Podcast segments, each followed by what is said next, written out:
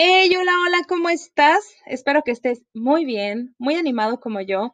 En esta ocasión me encuentro muy entusiasmada por el tema que vamos a hablar en este episodio del podcast Te Platico. Recuerda que mi nombre es Pili, estoy muy contenta, de verdad, estoy muy emocionada y también un poco nerviosa porque es un podcast un poco diferente.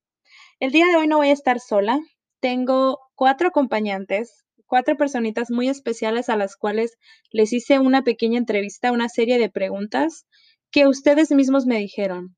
Yo les pregunté en mi Instagram qué cosas o de qué tema querían escuchar que hablara en el podcast y una de las sugerencias o una de las opciones que me dieron fue hablar sobre la escuela en línea, las clases en línea y vamos a ver la perspectiva de cuatro personas.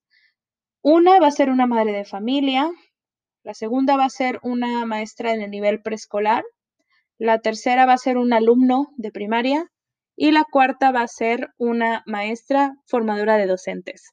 Entonces se me hizo súper interesante como ver estas cuatro perspectivas diferentes y espero te guste mucho, tanto como a mí me entretuvo hacer esas entrevistas. te agradezco por escucharme y sin más preámbulo, vamos a iniciar. Empezaremos preguntando a una madre de familia. Primero que nada, ¿cuáles son algunos de los comentarios generales que puedes dar sobre las clases en línea? Pues me parece que son muy buenas, ayudan mucho a mis hijos tomar las clases de ese medio porque llevan el acompañamiento y el seguimiento de su maestra. Eh, si hay alguna duda, eh, la maestra lo aclara en esa sesión. Para mí, la verdad, los días que ellos tienen sesión virtual es un descanso tremendo. ¿Y cuando no las tienen? Es más pesado, a pesar de que yo también me desenvuelvo en la docencia, no deja de ser pesado porque tengo que hacer acompañarlos a cada uno, son dos hijos los que yo tengo, y aparte hacer lo mío. Entonces, eh, los días que ellos no tienen ese acompañamiento del docente, la carga es mayor para mí y es muy cansado. Ok, y entonces tú ves una mejora en el rendimiento de tus hijos como alumnos. Como alumnos y académicamente definitivamente sí. Yo creo que por ambas partes, tanto del, de quinto grado y de, y de tercero, siento que han mejorado mucho en sus calificaciones, están aprendiendo solamente lo que viene siendo en tercer grado la materia de, la entidad donde vivo es la única que ha faltado fortalecer más. ¿Sientes tú que es más difícil mantener la energía y el interés de los niños en clase en línea?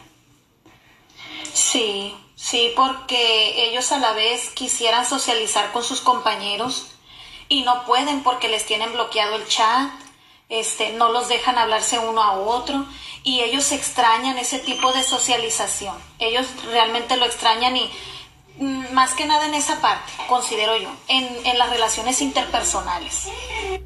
Esta es una pregunta un poco chusca, ¿no? ¿Solo vistes con uniforme a tus hijos de la cintura para arriba, sí o no? Pues de hecho no usan ni uniforme. Ellos atienden la clase sin uniforme solamente cuando toca educación física. Eh, al niño de tercer grado se pone el uniforme completo porque pues sale haciendo ejercicio. Ah, Entonces sí, él, él es el único que usa uniforme. Pero el de quinto nunca, ningún día, no es, los maestros no los obligan a usarlo para tomar la clase. ¿Y qué hay del encendido de las cámaras? ¿Qué les dicen? Ah, el encendido sí es obligatorio. A las maestras no les gusta que tengan apagada la cámara. Ellos siempre han expresado que es por seguridad, para saber cómo se encuentra el alumno tomando la clase, quiénes están a su alrededor, en qué tipo de contexto está. También eso les ha estado ayudando a los maestros para entender un poco más la situación de cada uno. Ok. Y en el aspecto socioemocional, ¿crees que les ha beneficiado o les ha afectado el tener clases en línea? Pues como lo comenté hace un momento, hay días buenos, hay días malos. Sí, les encanta verlos, aunque sea por pantalla a sus amigos, ver cómo, cómo están creciendo, cómo les amaneció el cabello, si lo tienen más largo, si se lo cortaron. Eh, de repente también hay alumnos que en la pantalla salen con algún juguete, algún audífono eh, muy padre que les llama la atención y, ah, yo quisiera eso y les motiva. Pero hay otros días en los que dicen, extraño ir a la escuela, quisiera ver a mis amigos, quisiera que vinieran a casa, porque ya, es, ya ha sido mucho tiempo, considero yo. Ok, y la última pregunta. ¿Cuáles son algunas de las dificultades a las que como madre te enfrentas? Ay, pues bastantes. Yo como comenté ahorita, siento que de las dificultades más fuertes que hemos tenido es el estrés, porque es demasiada la carga de trabajo. Para mí como madre y, y docente también es demasiado, en mi trabajo se ha triplicado, por decirlo de una manera, ya que estoy volviendo a cursar quinto grado, tercer grado, este, y más mis grados que son primero de secundaria y segundo de secundaria. Entonces siento que sí ha sido muy, muy, muy estresante. ¿Y qué consejos o, o si tú crees que los padres deban de leer algo para animarse un poquito más? ¿Qué consejo les darías a los padres que tienen hijos en escuela en línea para que no se desesperen o no sé? Pues la Secretaría y el gobierno se han preocupado por ofrecer algunos talleres y cursos para los padres y ver maneras de cómo, cómo poder llevar más ameno el asunto.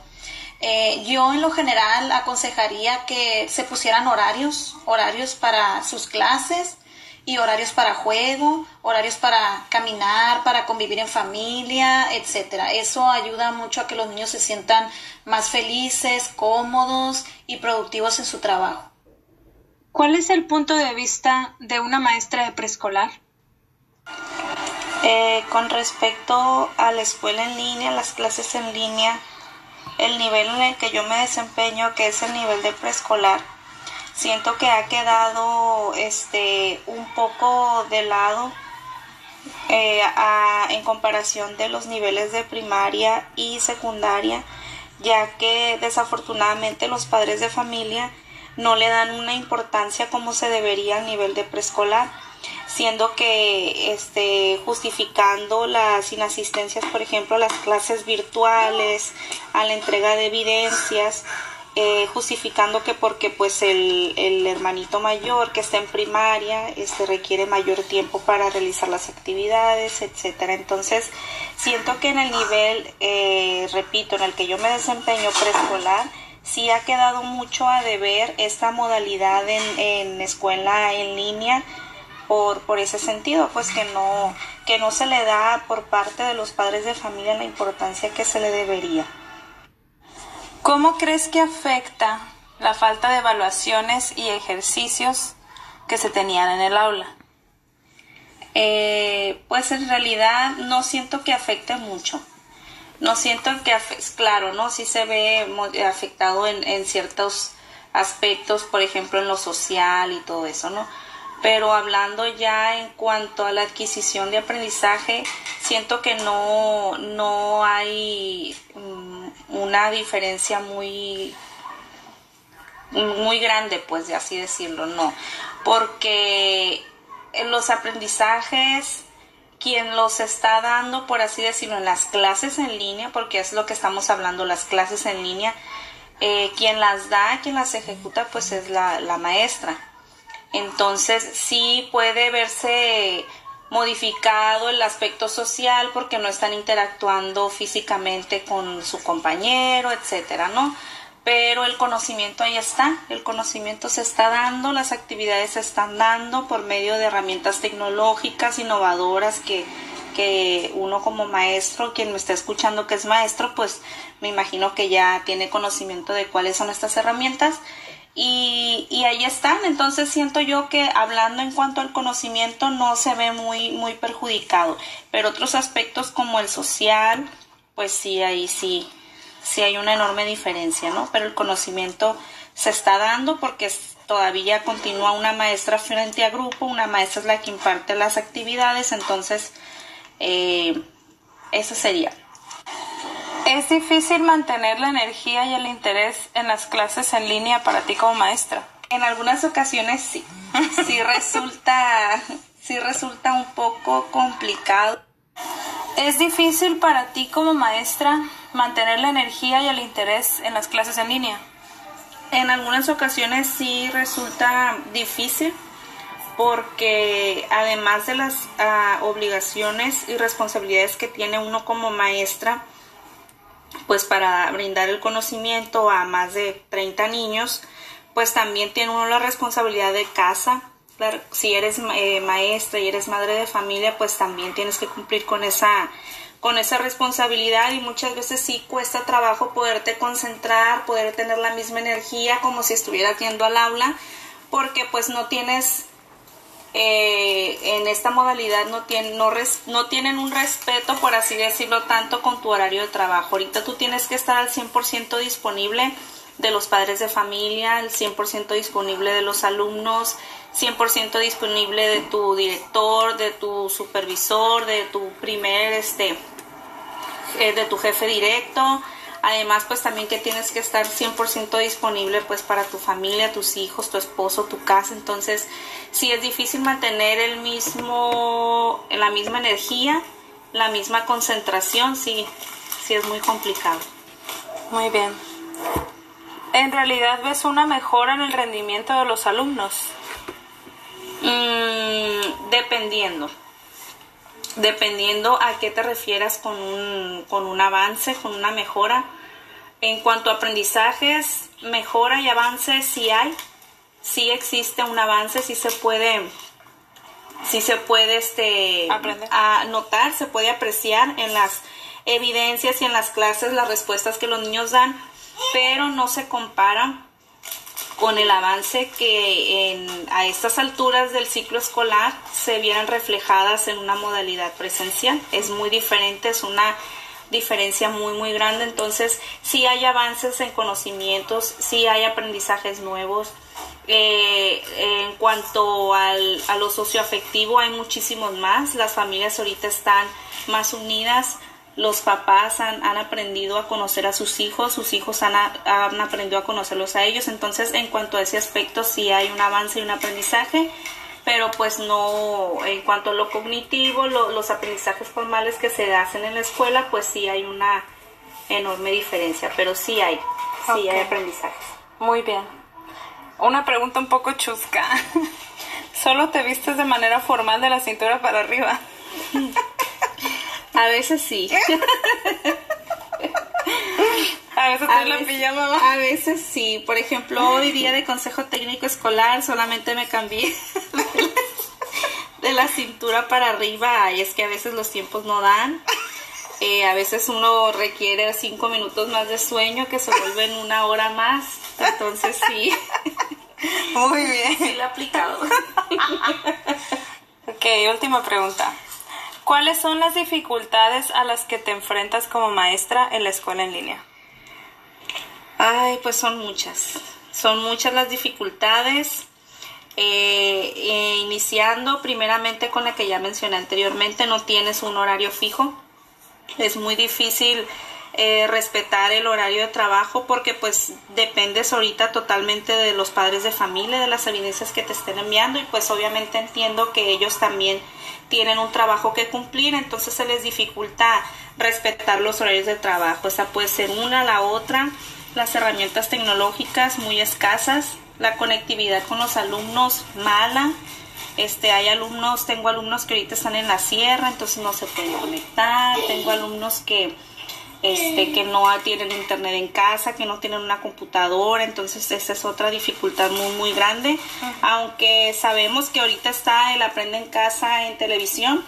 Y en radio. Y en radio también, pero pues es difícil porque muchos niños no, la verdad no lo ven, no les llama la atención, no les gusta, entonces uno como docente pues tiene que ingeniárselas para poder este eh, que haya interés de parte de los alumnos y pues entre otras cosas no hay muchísimas este, dificultades ahorita pero principalmente en las que la mayoría de los docentes coincidimos pues son son esas Muy bien. Y por último, ¿algún consejo que tengas para los maestros o para los alumnos, para los padres de familia?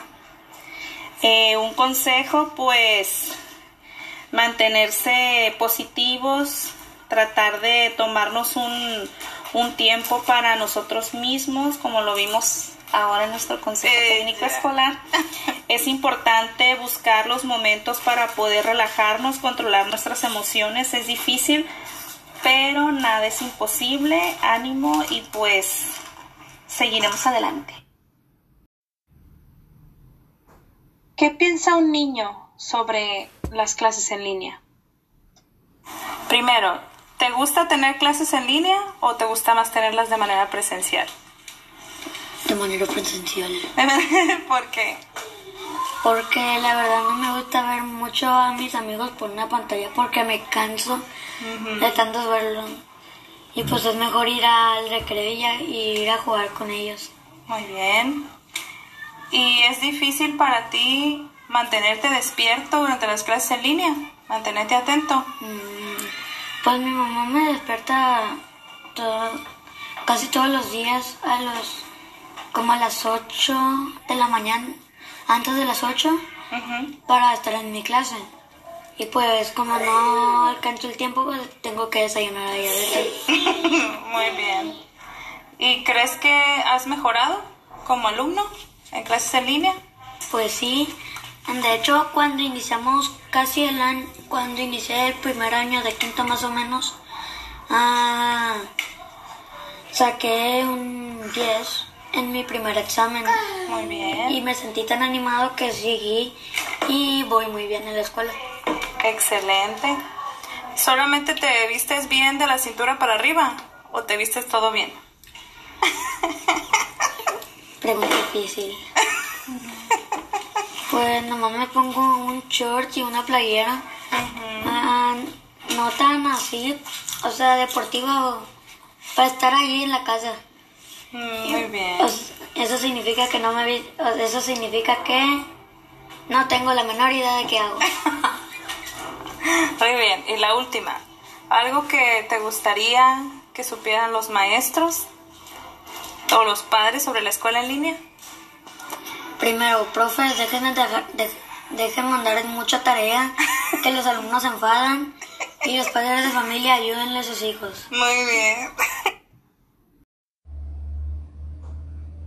Por último, me gustaría escuchar la opinión de una maestra formadora de docentes. Creo que la escuela en línea llegó de una manera no planeada, tanto para los padres de familia como para nosotros los maestros. Ni para las autoridades fue una cuestión de que estamos preparados, ni para nosotros. Nos faltó mucha estrategia, nos faltó mucho definir cuáles eran los criterios, las maneras, los modelos con los cuales nosotros podíamos atender los compromisos institucionales en relación a los contenidos escolares que debían construir los alumnos, así como también eh, los énfasis que teníamos que dar nosotros hacia los contenidos específicos que nos planteaban nuestros programas.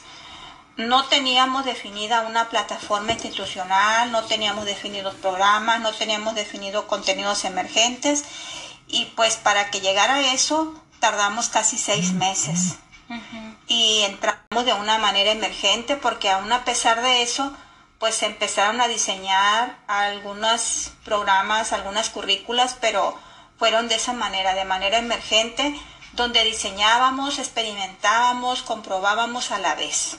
Eso fue lo que sucedió. Entonces, eh, por ese motivo, yo como docente pienso que no estamos garantizando la calidad, sobre todo de la enseñanza, ni tampoco estamos nosotros fortaleciendo ni facilitando los aprendizajes de los alumnos, porque ni ellos ni nosotros estábamos preparados. Muy bien. ¿En qué crees que afecta la falta de evaluaciones y de ejercicios como se tenían en el aula, en las clases en línea? Pues lamentablemente sí nos ha debilitado mucho la calidad de los procesos. Eh, en primer lugar porque eh, nosotros estábamos acostumbrados a, a comprobar lo que los muchachos estaban en ese momento construyendo y lo que estaban demostrando. Hoy no hay una certidumbre de parte mía como maestra para decirte en este nivel están los alumnos. Esto, estos resultados son los que están demostrando lo que, a ese, lo que hasta ese momento han aprendido. No lo podemos hacer porque desgraciadamente no sabemos si son conceptos propios del alumno individuales o son ideas de otros bajados o copiados o sacados de algunas líneas o de algunos libros porque no tenemos nosotros la certeza de que el muchacho lo está haciendo. Entonces es mínimo, es mínimo el, el, estudiantado que se, que se ha responsabilizado realmente de sus propios procesos. Muy bien, así es. ¿Es difícil para ti como maestra mantener la energía y el interés durante las clases en línea? Por parte de los alumnos, sí. Para mí es difícil. En primer lugar, eh, nuestros alumnos, aunque tú les pidas que abran cámaras, aunque tú les pidas a veces algunas participaciones, eh, tampoco los puedes obligar, porque ellos también tienen su soberanía, ellos también tienen sus derechos y en ocasiones hay miles de justificantes el por qué no se abre o se una cámara. Una de las justificantes es que si ellos abren las cámaras se les baja la intensidad del internet y que por eso no la abren. Entonces, pero nosotros que estamos en niveles superiores, eh, pues a veces pensamos y, a veces acertamos cuando, porque conocemos los procesos de los jóvenes de que ellos eh, por la cuestión también del, confinamiento, ellos se han atribuido algunas otras tareas aparte de, la academia. Esto quiere decir que ellos han aprovechado este tiempo de aislamiento para contraer compromisos laborales en otra parte y por estudios. Bueno, el hecho de que nuestros alumnos de niveles superiores, por ejemplo, se hayan atribuido algunas condicionantes o algunos compromisos como son laborales ha generado que cuando nosotros estamos en clases en línea muchas de las veces ellos están laborando, ¿sí? Y por eso no abren las cámaras. Y esto pues está generando en nosotros una incertidumbre, una inseguridad hacia sí que lo que nosotros estamos eh, generando como conocimientos con ellos, ellos no los estén retomando sino solamente se conectan para garantizar una asistencia o el decir, ahí estuve yo en clases. Entonces ahí no hay una seguridad en relación a que se estén, eh, vamos a decir, cumpliendo los objetivos que se están diseñando en una intervención pedagógica. ¿En realidad ves una mejora en el rendimiento de los alumnos? No la veo, no la veo. Mi trabajo, por ejemplo, es en nivel superior y tiene que ver con las prácticas docentes. Entonces, eh, cada vez que yo doy una oportunidad al alumno de ir mejorando sus procesos de intervención, a mí me dan elementos cuando me mandan sus documentos de que no se ha avanzado, de que no existe esa mejora. Entonces, lo que a mí en otros años me garantizaba esa parte, hoy se me está retrasando muchísimo. Yo, por ejemplo, daba mis clases y yo decía, en la próxima intervención de práctica profesional, mis alumnos van a atender mis observaciones y van a hacer un diseño de mejora. Pero cuando, cuando llegue el momento, sucede que estamos peor que como se presentó el primer diseño. Entonces, a mí no me ha generado mejora. Eso quiere decir que a mis alumnos no les ha quedado claro eh, cómo se deben de elaborar esos diseños y cómo se deben de implementar. Además, pasa algo curioso en la, situación de nivel superior. Cuando nosotros llegamos a observar eh, en sus pantallas, en sus plataformas, las intervenciones docentes, eh, raramente permiten que lo hagas. Mm. Raramente permites. Hay muchas excusas de que no están en Zoom, de que estén por WhatsApp, de que solamente graban clases. Entonces no te permiten esa parte. Quien lo hace es un 20% del alumnado. Desde ese punto de vista, a nosotros eh, sí nos está dificultando muchísimo estar viendo los niveles de mejora de nuestros alumnos. Siento que los procesos, hablo principalmente en lo que es mi materia, que tiene que ver con construir conocimientos y aplicarlos en el campo de, los, de las escuelas de educación primaria. Por eso estoy hablando en esa parte que sí se nos ha dificultado muchísimo. En primer lugar, porque no hay un modelo rígido en la educación primaria de cómo debe trabajar el maestro. Hay una absoluta, hay una absoluta libertad y esto ha generado una diversidad de intervenciones donde nosotros no podemos decidir hacia qué modelo le vamos a ir. Porque los muchachos tienen que trabajar a como trabaja el profesor, no a como decimos en las escuelas normales. Y eso ha dañado muchísimo también eh, esos procesos de mejora a lo que nosotros le estamos apostando como formadores de docentes. Una pregunta un poco chusca. ¿Solamente te vistes de manera formal de la cintura para arriba? No. No acostumbro. En primer lugar, yo le tengo mucho respeto a mis alumnos. Le tengo mucho respeto a mi profesión. Eh, yo me conecto en línea como si estuviera en el salón de clases. Además, hay varias actividades que yo realizo con mis alumnos en, línea que me tengo que poner de pie. Mm. Me tengo que poner de pie, tengo que levantar las manos, eh, tengo, por ejemplo, que hacer movimientos. Entonces, pues no, la, la verdad que no me favorece el estar en pijamas o el estar en otro tipo de ropa, ¿no? Siempre lo hago yo formal. Muy bien.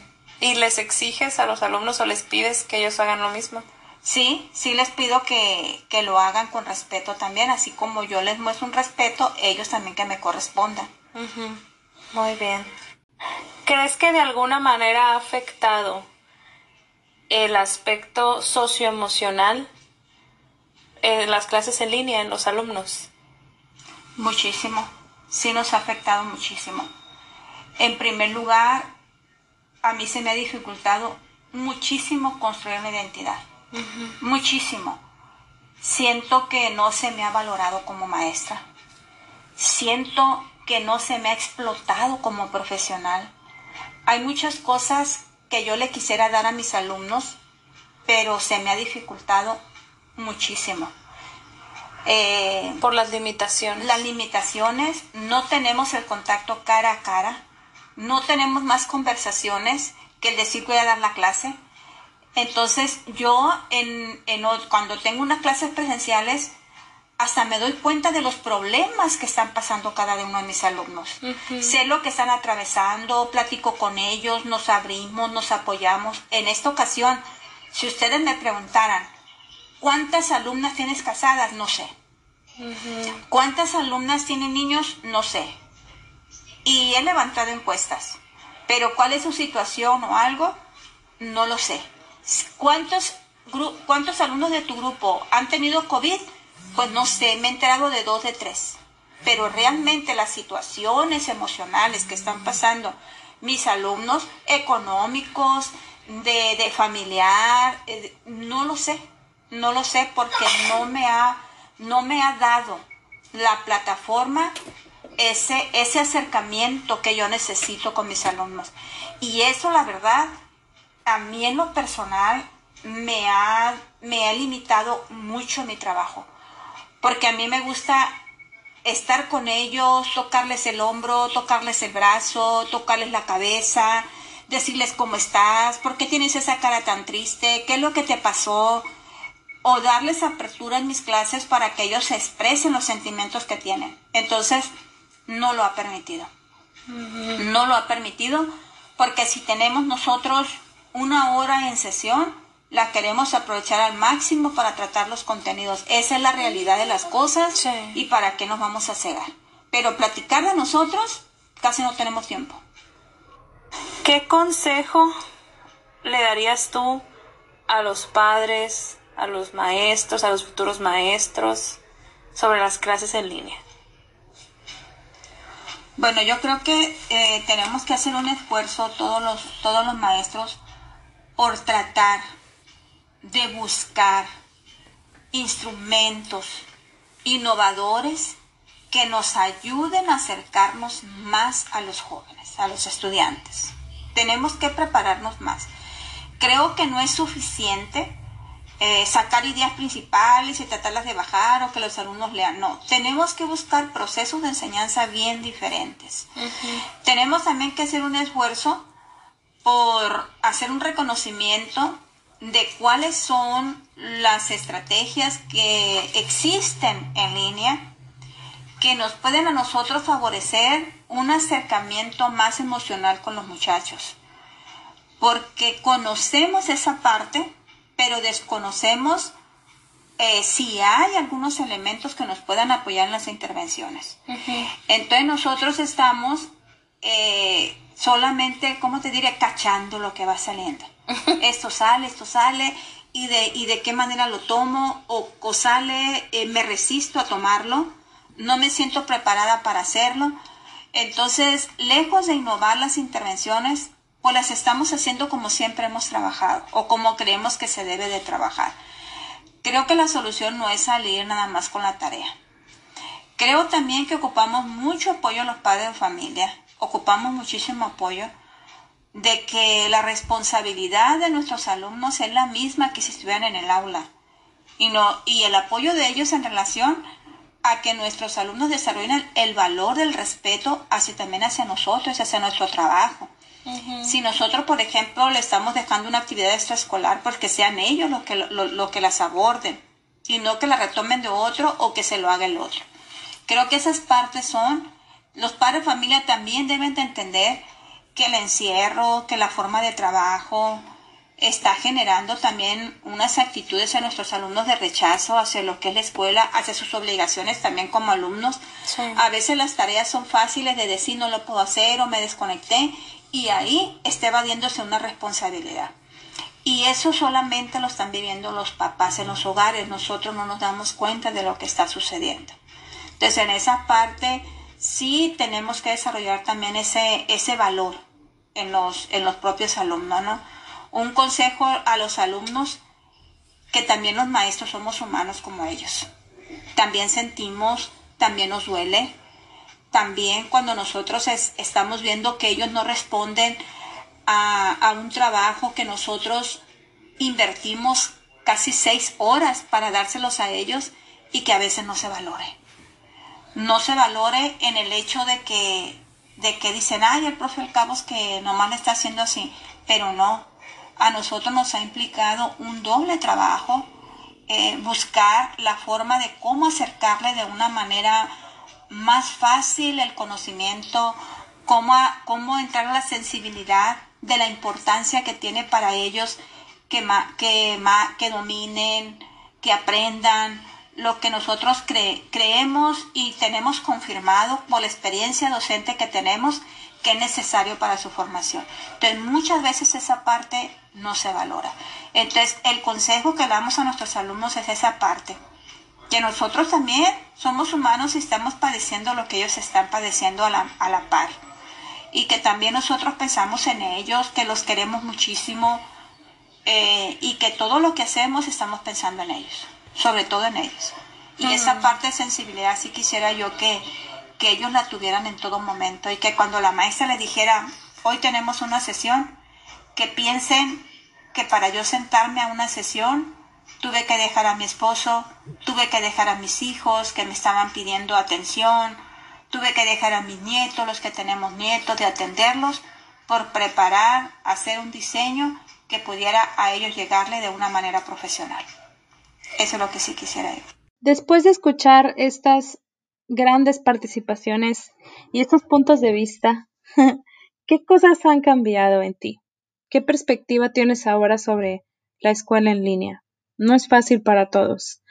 Creo que no es fácil para nadie. Te agradezco de nuevo por haberme escuchado, porque estás aquí conmigo y porque juntos aprendemos siempre algo nuevo. y yo te veo en el próximo episodio. Bye bye.